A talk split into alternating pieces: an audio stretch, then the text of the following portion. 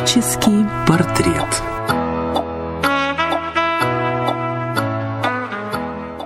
Здравствуйте, это программа «Творческий портрет» на радиостанции «Маяк» в студии Дина Романовская. И сегодня у меня в студии необычный гость Даниил Стогний, филолог. Привет, Даня. Привет, Дина.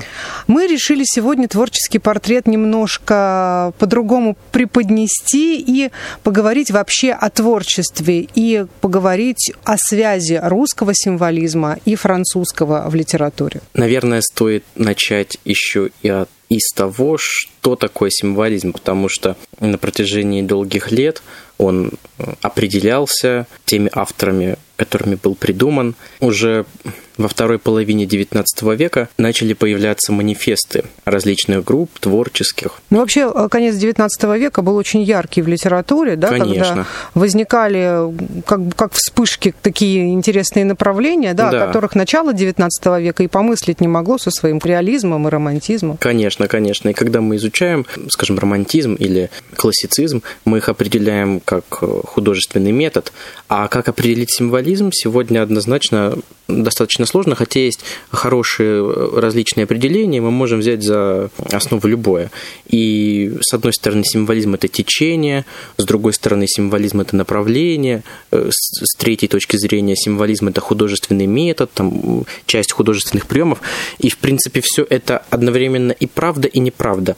Но я вот хотел остановиться, почему я сказал о манифесте. Принято считать началом рождения символи... рождением символизма манифест э, о символизме, который написал Жан Мориас 18 сентября в 1886 году этот манифест вышел, и там в этом манифесте, достаточно небольшом по размеру, прописаны основные, так сказать, категории, которые должны быть символизму присущи с точки зрения э, французских символистов.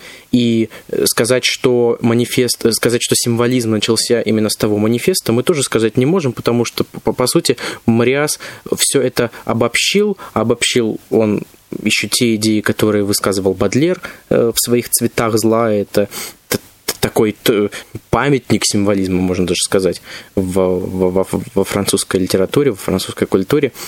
К французским символистам относятся также Стефан Маларме, Поль Верлен, Артюр Рембо. Рембо. Да, твой любимый Рембо. Мой любимый. Твой любимый проклятый поэт. И э, Мориас в этом манифесте обобщил вот основные символистские идеи, что в центре стоит ритм и метрика. Для символистов музыкальность и мелодичность поэтического слога э, была, несомненно, важна, и они старались не просто поставить, где нужно цезуру, то есть пропуск э, звука, э, разделить слоги, как, как необходимо. Они пытались сделать еще и певучесть э, самой строки, и когда ты читаешь на французском языке какую-то какую-то строку или полную, полное четверостишее, если немножечко вот э, от- отгородиться от, э, от окружающей реальности, можно услышать, как плещется звук французского слога. И действительно, в какой-то момент понимаешь, что э, символистский стих поет. С русским символизмом немного, немного другая история. Он зародился позже и также проникал сквозь манифесты. Скажем, один из самых известных это небольшая такая статья э, Вячеслава Иванова, которая называется «Мысли о символизме», в которой он пишет, э, кем символист может являться и кем он не может являться, какие его основные задачи, в том числе он дает определение символизму по-своему и говорит, что мы, русские символисты, не очень-то и похожи на французских символистов. Если символисты, ну, мы с тобой об этом позже поговорим, если они э, видят символизм как прием, то мы наоборот отходим от этого и смотрим глубже, мы хотим добраться до высот, мы, мы стремимся к Богу, говорит Иванов. Другой текст, который дает нам представление уже о более позднем варианте русского символизма, это текст Александра Блока, который называется «О современном состоянии русского символизма». И это уже такой в чистом чистом виде мистический символизм конца 19-го, начала 20 века, где Блок провозглашает культ прекрасной дамы, э, к чему э, стремится, к чему должен стремиться художник-символист, и он использует язык аллегории, он пишет о золотом мече, который пронзает поэта, из этой раны вытекает кровь, и э, из этой раны потом появляются фиолетовые миры, в которых символист запутывается, и в конце концов он из этих мечтаний творит э, какой-то текст э, и, и вообще поэзию, потом он складывает все это в большой котел, э, все это варится, и потом появляется незнакомка. Незнакомка Александра Блока – это одно из самых известных его символистских стихотворений. И потом даже незнакомка рассеивается, перед поэтом-символистом остается только выжженная пустыня и выжженная равнина, в которой нельзя больше найти ту прекрасную даму, а это такой образ-символ, вечный символ, вечная женственность, к которой стремились символисты. И это теряется. И задачей по блоку, э, задачей символиста является как раз поиск даже среди этой равнины вот э, тех, тех точек соприкосновения с высшей реальностью. Но согласись, очень... что все-таки э, русская поэзия эпохи символизма, скажем так, она понятна все-таки и э, специалисту с точки зрения да, вот сотворения стиха, так и простому обывателю, потому что незнакомка настолько понятным слогом написана, да, а, Конечно. что ее понимает и ребенок, изучающий эту незнакомку в 10 классе, в 11, да, учащий наизусть, ему все понятно. А, и человеку, который уже занимается литературой глубоко, понятно, что они видят все разные пласты, но в отличие от французской поэзии, которая очень сложна и которую обычный человек э, прочитает и скажет, боже, что это? А красный, белый Е, помнишь, да? Да, да, да, да, да.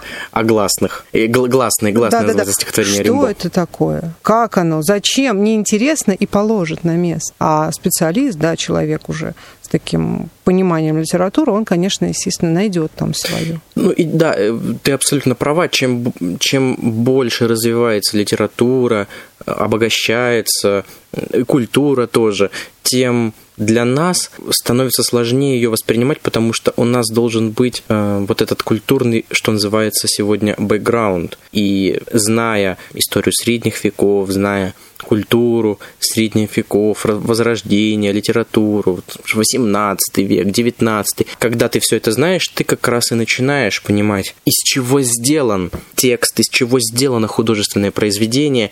И в большей степени, конечно, это относится к эпохе постмодерна, к литературе постмодернистской.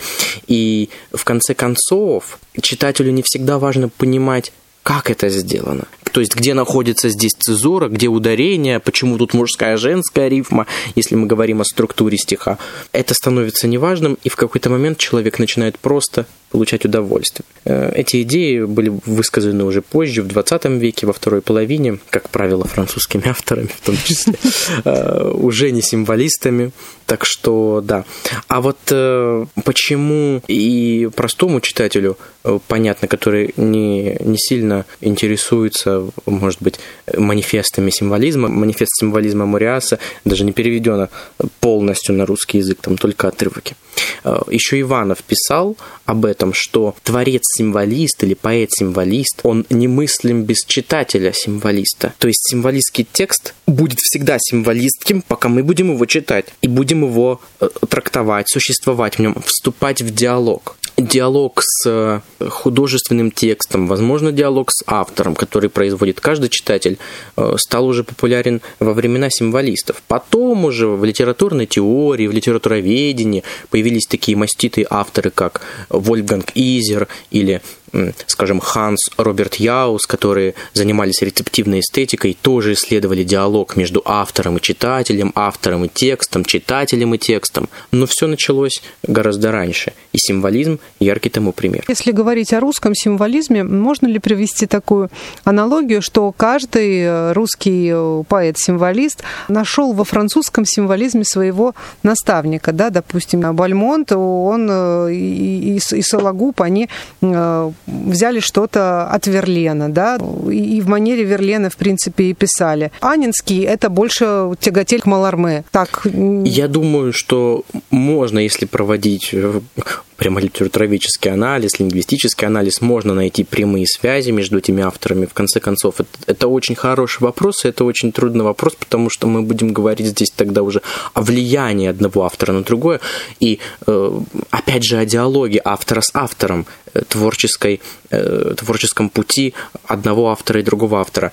Но, тем не менее, французский символизм, конечно, повлиял на русский символизм. Без французского символизма не было русского бы символизма. И русский символизм – это своего рода и реакция на французский символизм, потому что, как правило, франкоязычные символистские стихотворения, они сходятся на вполне конкретном понимании символа, как аллегории.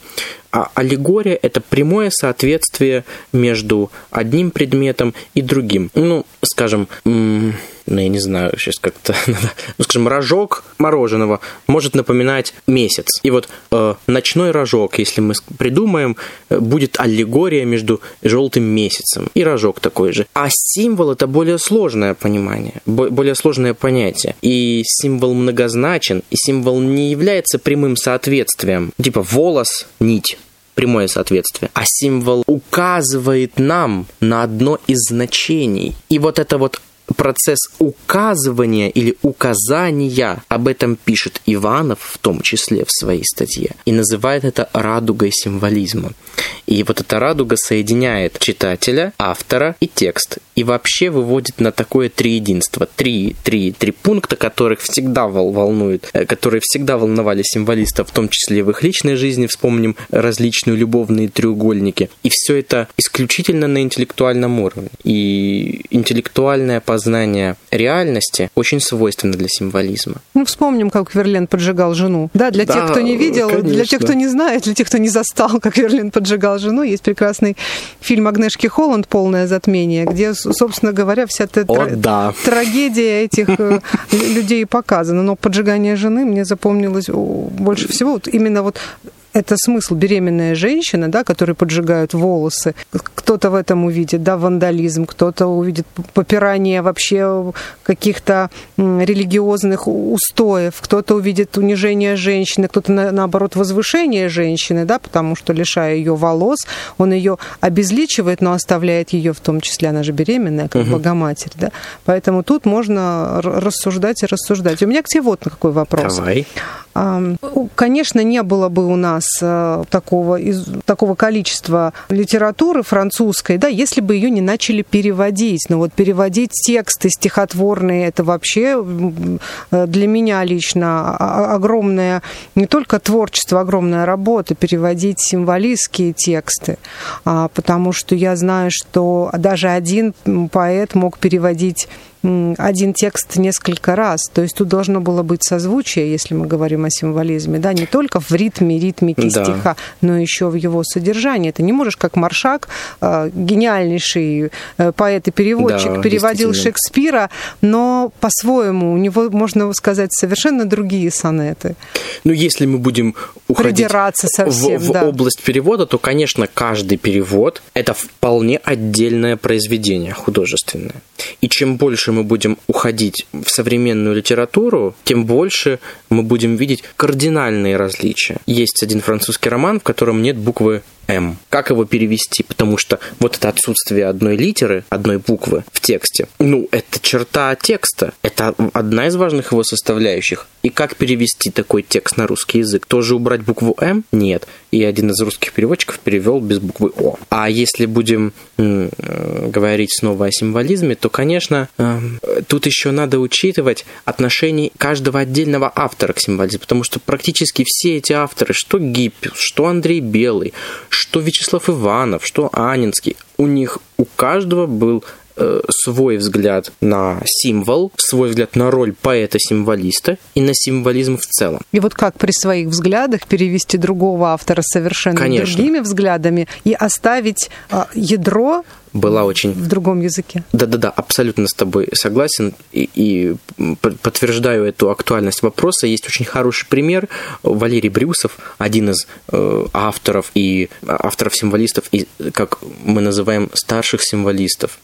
Э, он писал под псевдонимом Владимир Даров, и здесь же надо упомянуть о сборнике «Русские символисты», который выпускал Брюсов, и Фактически это первые поэтические сборники, которые были в России, посвященные символизму.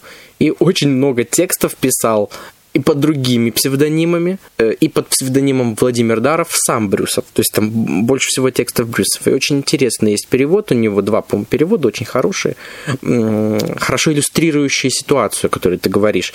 Э, мы говорили как-то давно еще о Марисе Миттерлинке, о его текстах. И вот классический поэт-символист, ну, я бы даже сказал, средний, такого среднего ранга в по, в сравнении с Маларме или с Бадлером. И э, Брюсов писал, что один из слоев символистских текстов это такие тексты, которые созданы просто для того, чтобы настроение передавать. Какое-то настроение, неважно какое, грусть, страшную, э, страшную печаль или ужас какой-то. И автор-символист такого слоя использует различные лингвистические средства, метафоры, чтобы передать просто это состояние состояние. Текст может даже не иметь никакой моральной характеристики или оценки, или сюжета, он может этого не иметь, но он просто будет использовать различные средства, чтобы передать какое-то настроение. Я вот хотел, раз уж мы заговорили, э, прочитать одну из таких пародий самого Владимира Соловьева на русских символистов, которые печатались в сборнике «Русские символисты», в котором был один из переводов Миттерлинка под псевдонимом Владимира Дарова. Описал это Брюсов. И вот я цитирую. Горизонты вертикальные в шоколадных небесах, Как мечты полузеркальные в лавровишневых лесах. Призрак льдины огнедышащий в ярком сумраке погас, И стоит меня не слышащий гиацинтовый пегас.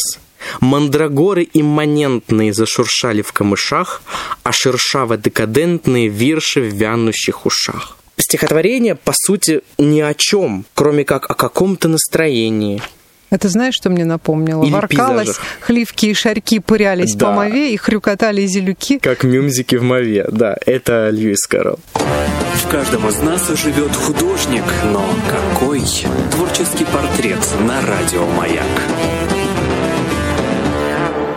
Я сейчас вспомнила веселую историю, которая со мной случилась, когда я сдавала а, на четвертом курсе э, экзамен по зарубежной литературе XIX века, и мне попадается один из вопросов как раз Бадлер. И вопрос э, звучит Шарль Бадлер как основоположник течения искусства для искусства. Принимает его у меня тогда а, декан, деканом был э, Анатолий Алексеевич Серебряков, небезызвестный многими э, выпускниками фи- филфака. А Я ответила на первый вопрос, э, прочитала стихотворение вслух, вот, и смотрю на него печально и говорю, вы знаете, Анатолий Алексеевич, говорю, ну, все-таки Бадлер, говорю, это не искусство для искусства, говорю, это символизм, потому что Маларме писал в письме к Верлену, что это вот только символизм и никак иначе. Так как э, Анатолий Алексеевич был очень много наслышан э, и мною несколько раз допрошен по поводу вообще символистов, в частности, и символизма в общем, он э, опускает очки на меня, смотрит и говорит гневно Романовская. Четыре. Пошла отсюда. О своей любви к символистам будете вот со старостой разговаривать. А с чего у тебя начался символизм? Во, во- сколько, когда? Потому что я на втором курсе института заболела и заболела надолго. Это как у Белого есть, у Андрея Белого. Как я стал символистом и почему я не перестал им быть.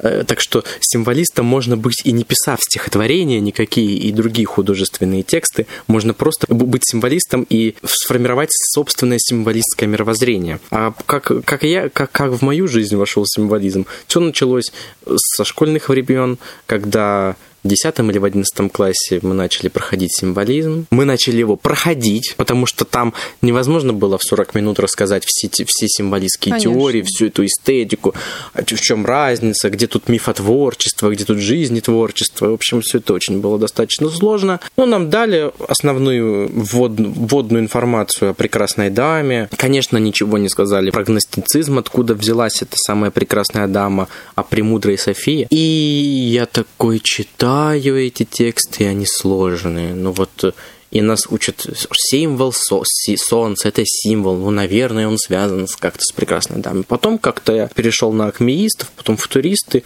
но в какой-то момент я начал возвращаться к символистам, потому что мне нравилось анализировать эти тексты. Теперь уже я понимаю, что по Иванову я вступал в сотворчество с этим символистом, который, ну, любым символистом, который писал этот текст, и я трактовал этот символ, и я вступал в диалог, и появлялась вот эта самая радуга, о которой писал Иванов между творчеством автора, читателем и э, символом. Вообще очень интересно, как появился символизм, да, потому что, видимо, литературное сообщество устало от навязанных э, штампов, да, так скажем, потому что герой должен быть только такой, антигерой должен быть только такой, действие должно быть определенным, да, противодействие еще каким-то. А в поэзии все должно быть очень канонически, и, наверное, все-таки а, сами поэты от этого устали. Может быть, ты расскажешь немножечко вот именно само происхождение символизма вот во Франции. Почему именно там? Угу. То есть понятно, что страна революционная, но вот она у нас во всем революционная. Это тоже хороший вопрос, потому что часто символистов называют двумя терминами. Это декаденты, о которых мы позже поговорим, и неоромантики. Когда был романтизм, а это была первая половина XIX э, века, он, ну, временные рамки различные в, разных, в странах, да. да, в России одни годы, в, в Англии, во Франции другие, в Германии тоже. И вот мы представим. Романтизм, расцвет, лучшие авторы пишут свои тексты. И в какой-то момент, как и бывает с любым методом художественным, он начинает постепенно гаснуть. Как он гаснет? Тексты продолжают писаться. Возможно, они создаются еще больше. Но начинается клиширование. Постепенно появляются штампы. И чем больше появляется штампов, тем больше эм, освобождается дорога для следующего метода. Потому что следующий метод был реализм, но он шел параллельно романтизму. И своего рода это была реакция на этот романтизм. И появлялись штампы, появля... развивались... развивалась литература. Постепенно романтизм стал уходить на второй план, его место занял реализм, потом они соперничали, потом мы можем даже видеть у Владимира Галактионовича Короленко синтетический метод соединения реализма и романтизма, например, его рассказ «Сон Макара». И потом в обществе начали происходить изменения. Это касалось и философской мысли, э, когда активно начал воцаряться позитивизм и пози позитивистские идеи, что мир познаваем, что в принципе все конечно, что мир можно познать вполне рациональным способом начинается развитие фотографии, начинается развитие вообще технологии. И к концу XIX века мир, который был в 1801 году, например, в 1899 это уже совершенно другой мир. И искусство тоже не могло отстать от этого развития. И когда появляется фотография, спрашивается, а зачем нам тогда искусство, зачем нам живопись, например? Ведь фотография гораздо лучше учитывает все эм, камешки, все, не знаю, лучики солнца. А если раньше перед э, искусством э, живописным стояла задача изобразить мир так, как он есть. В лучшем случае, кстати. Ну, в реалистическое искусство, да. То, когда появилась фотография, а зачем? И начались художественные эксперименты. В ну, том вот числе. Мне кажется, извините, я перебила, угу. мне кажется, все-таки живопись э, быстрее подстраивается а, под э, течение времени. Э, литературе сложнее, она не такая гибкая, но это вот мое субъективное мнение. Я с тобой согласен, но потому что живопись более репрезентативна, то есть мы видим, что она изображает. Другое дело, что мы можем ее не понять э, в силу разных причин, ну, как и текст художественный. Но я, в принципе, хотел подвести к тому, что изменились точки зрения на искусство. Если раньше искусство – это как повторить мир в своем произведении, как его отобразить, то теперь искусство стало не просто средством познания мира, оно стало средством творения мира и самого себя. И именно русские символисты придумали такой термин, как жизнетворчество или мифотворчество тоже, когда мы собственную жизнь превращаем в искусство. И искусство стало центральным средством познания мира, потому что пришел небезызвестный нам философ и филолог, классический филолог Фридрих Ницше и сказал «Бог умер». И э, он постулировал этой одной фразой э, не просто смерть религии, потому что о смерти религии мы не можем говорить, а смерти старого уклада жизни, об изменении времени. Когда ты встаешь, мы сегодня вот встаем, у нас же время дико футуристично сейчас. Оно так ускорилось. И мы не можем представить, как, ну, физически не можем представить, как жили люди, как они поднимались утром, что они читали, как они ездили. Они же не ждали маршрутку, которая довезет их в лучшем случае за 30 минут до центра. А было, было совершенно другое временное течение. И символизм стал одним из итогов вот этого общего, с одной стороны, кризиса общественной мысли, общественного порядка, с другой стороны, стал жемчужиной. И вот я возвращаюсь к тому, о чем я говорил, символистов называли э, неоромантиками и декадентами. Таким предтечей символизма был декаданс. Это был конец XIX века, когда декаданс с французского переводится как упадок, упадочное настроение, и именно э, упадок это было э, настроение конца XIX века, что во Франции, что в России. И это было связано с разными причинами в России. Это была сначала неудавшаяся политика Александра II по поводу освобождения крестьян, народное недовольство, интеллигенция тоже находит не очень лицеприятные стороны власти. И начинается огромная полемика, обсуждение. Во Франции тоже Эм, в Германии недовольны, потому что со всех сторон сдавливают их враги. У Англии свои колониальные какие-то моменты. И все это приводит э, в такое дикое модернистское возбуждение весь европейский континент. И что с этим делать, как с этим быть, и в том числе э, появляется такой декаданс, и у французов особенно это видно, во французской поэзии символистской очень часто поднимается э, тема абсента, тема мечтаний, болезненных мечтаний, ядовитых мечтаний, пчияд, гниль, смерть, вот такие отвращения, смерть. Да, вот это черты, такие эстетические черты символистской поэтики не потому, что символизм э, весь такой грязный. Дело в эстетизации этих э, черт. Когда искусство, по сути, заняло место Бога как средство познания мира и средство творения мира и человеческой жизни, оно в том числе эстетизировало и не очень хорошие стороны человеческой жизни. И вообще э, хорошие, нехорошие, вот эта вот моральная оценка действиям или явлениям, она тоже стала уходить на второй план. И поэтому появляются такие тексты, как «Груди Терезиаса» или «Тересия» Аполлинера, такие тексты, как «Соломея» Оскара Уальда, когда мы видим образ фам-фаталь, мы видим разрушение мужской сексуальности, и мы видим э, и разные гендерные эксперименты с этим всем. Почему? Потому что и меняется моральная оценка вообще всего происходящего в ходе вот этой декадентской направленности искусства. Многие протестовали против декаденства, и многие ставили знак равно между символизмом и декаденством. Скажем, э, Максим Горький писал, что Бадлер – это кладбищенский поэт, он накрыл ядом всю Европу, он заразил, и вот, и вот Верлен, и Рембо, и Миттерлинг – это все проводники бадлеровского зла, и мы должны бороться с этим, потому что они не несут социальной революции, мы, мы должны с этим бороться. И была и такая точка зрения на символизм, как на упадочное мировоззрение. Ну, а кому понравится, с другой стороны, когда у тебя все было в литературе красиво а, и по полочкам, зло было наказано, и ничего плохого не, не писалось, да? А когда сейчас выворачивается наизнанку, да, когда о смерти становится удобно в литературе говорить, да, о, о смерти, о каких-то низших слоях, о чем литература вообще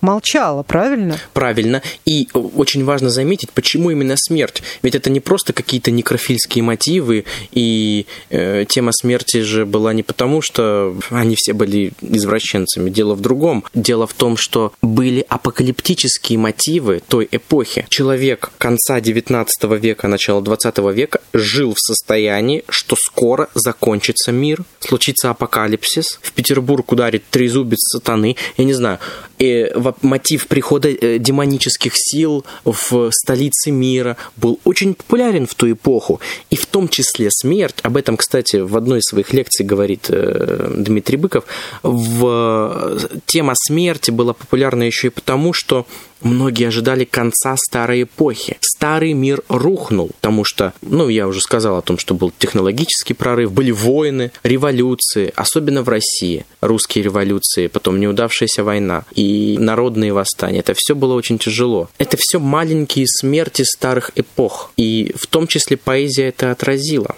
Вот, например, Гиппиус пишет стихотворение «Нет». Она не погибнет, знайте, она не погибнет, Россия. Они всколосятся, верьте, поля ее золотые. И мы не погибнем, верьте. На что нам наше спасение, Россия спасется, знайте. И близко ее воскресенье. Воскресенье. Почему? Потому что когда-то была, произошла смерть. И не случайно это говорится в 1918 году. А если мы возьмем стихотворение пораньше, то там прямо серьезные такие мотивы смерти, мотивы перехода в какое-то другое состояние. И состояние поэзии, и состояние страны. Поэтому это все очень-очень актуально. В каждом из нас живет художник, но какой? Творческий портрет на радио «Маяк». Это творческий портрет в студии Дина Романовская. В гостях у меня филолог Даниил Стогний. Мы говорим о символизме русском, о символизме французском, о символизме в литературе вообще. У меня, ты знаешь, э, возникает часто такое ощущение, что э, символизм сам по себе и все поэты, которые, э, так скажем, грубо работали да, в этом направлении, они все очень трагичные. Самый трагичный это Рэмбо, потому что человек, сгоревший буквально в поэзии за три года, отрекшись от нее, уехал в Африку и скончался от заражения крови. Это вот самый такой яркий пример. Вообще, в чем трагедия для тебя, если есть э, трагедия символизма? Потому что они начали превращать свою жизнь в искусство. Так или иначе, даже если жизнетворчество было более актуальным для русских символистов, для французских тоже. Это было притворение в жизнь сначала каких-то элементов искусства, а потом это создание э, жизни как искусство. Жизнь есть искусство. Об этом и Уальт тоже говорит. Потому что когда мы читаем портрет Дариана Только Грея, хотела сказать. это же чистой воды искусство. Это искусство влияет на нашу жизнь. Искусство строит нашу жизнь. Искусство есть наша жизнь. И Брюсов в 1896 году, ты наверняка помнишь это стихотворение по филфаку, пишет стихотворение юному поэту.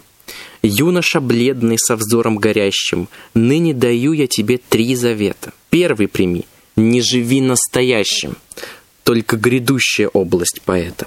Помни второй, никому не сочувствуй, сам же себя полюби беспредельно. Третий храни, поклоняйся искусству, только ему безраздумно, бесцельно. Юноша бледный со взором смущенным. Если ты примешь моих три завета, молча паду я бойцом побежденным, зная, что в мире оставлю поэта. Не живи настоящим, поклоняйся искусству, грядущее. Вот все это уход от реальной жизни.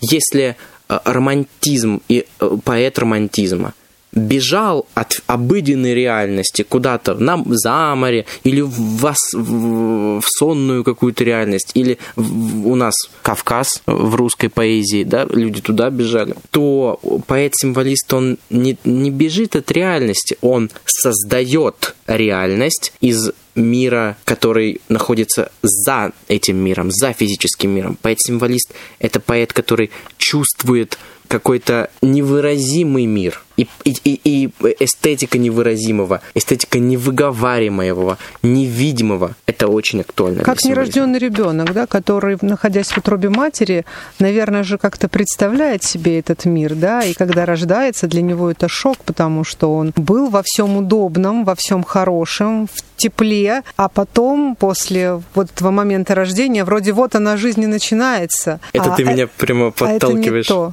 к Митерлинку, к его синей птице, потому что мы помним, есть пространство, где есть нерожденные младенцы еще, и, и которые только собираются родиться. И я вот последнее хочу стихотворение процитировать, которое, как по мне, так оно отражает вообще всю суть символизма. И это Соловьева, Владимира Соловьева стихотворение. Э, вот, цитирую.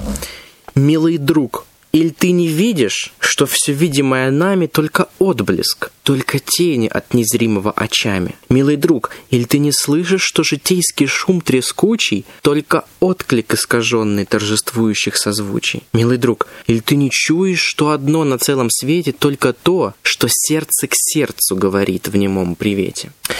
Все, что в этой реальности физической, это только отблик, только отзвук. А настоящая реальность, в которой есть все, все полное, она где-то в другом месте. И на эту реальность нам указывают символы. По мне, как вся поэзия, она символична. Тем более современная поэзия, я не могу назвать ее постмодернистской. А все, что... Или то, что мне попадается, допустим, я не могу назвать.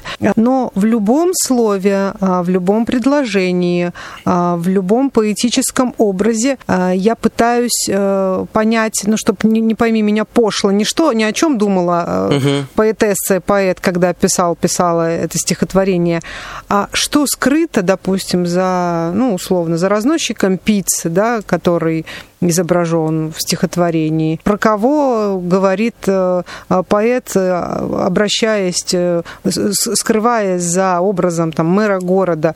Почему цветы от синего цвета, да, условно, а не, а черного или красного? Потому что если поэт будет говорить с читателем на простом языке, понятном, да, вот стол, он деревянный, белый, его сделал плотник, и, uh-huh. и все, это будет уже не поэзия, это будет уже какая-то банальщина и какая-то ерунда, и просто графоманство, да, и простое рифмотворчество.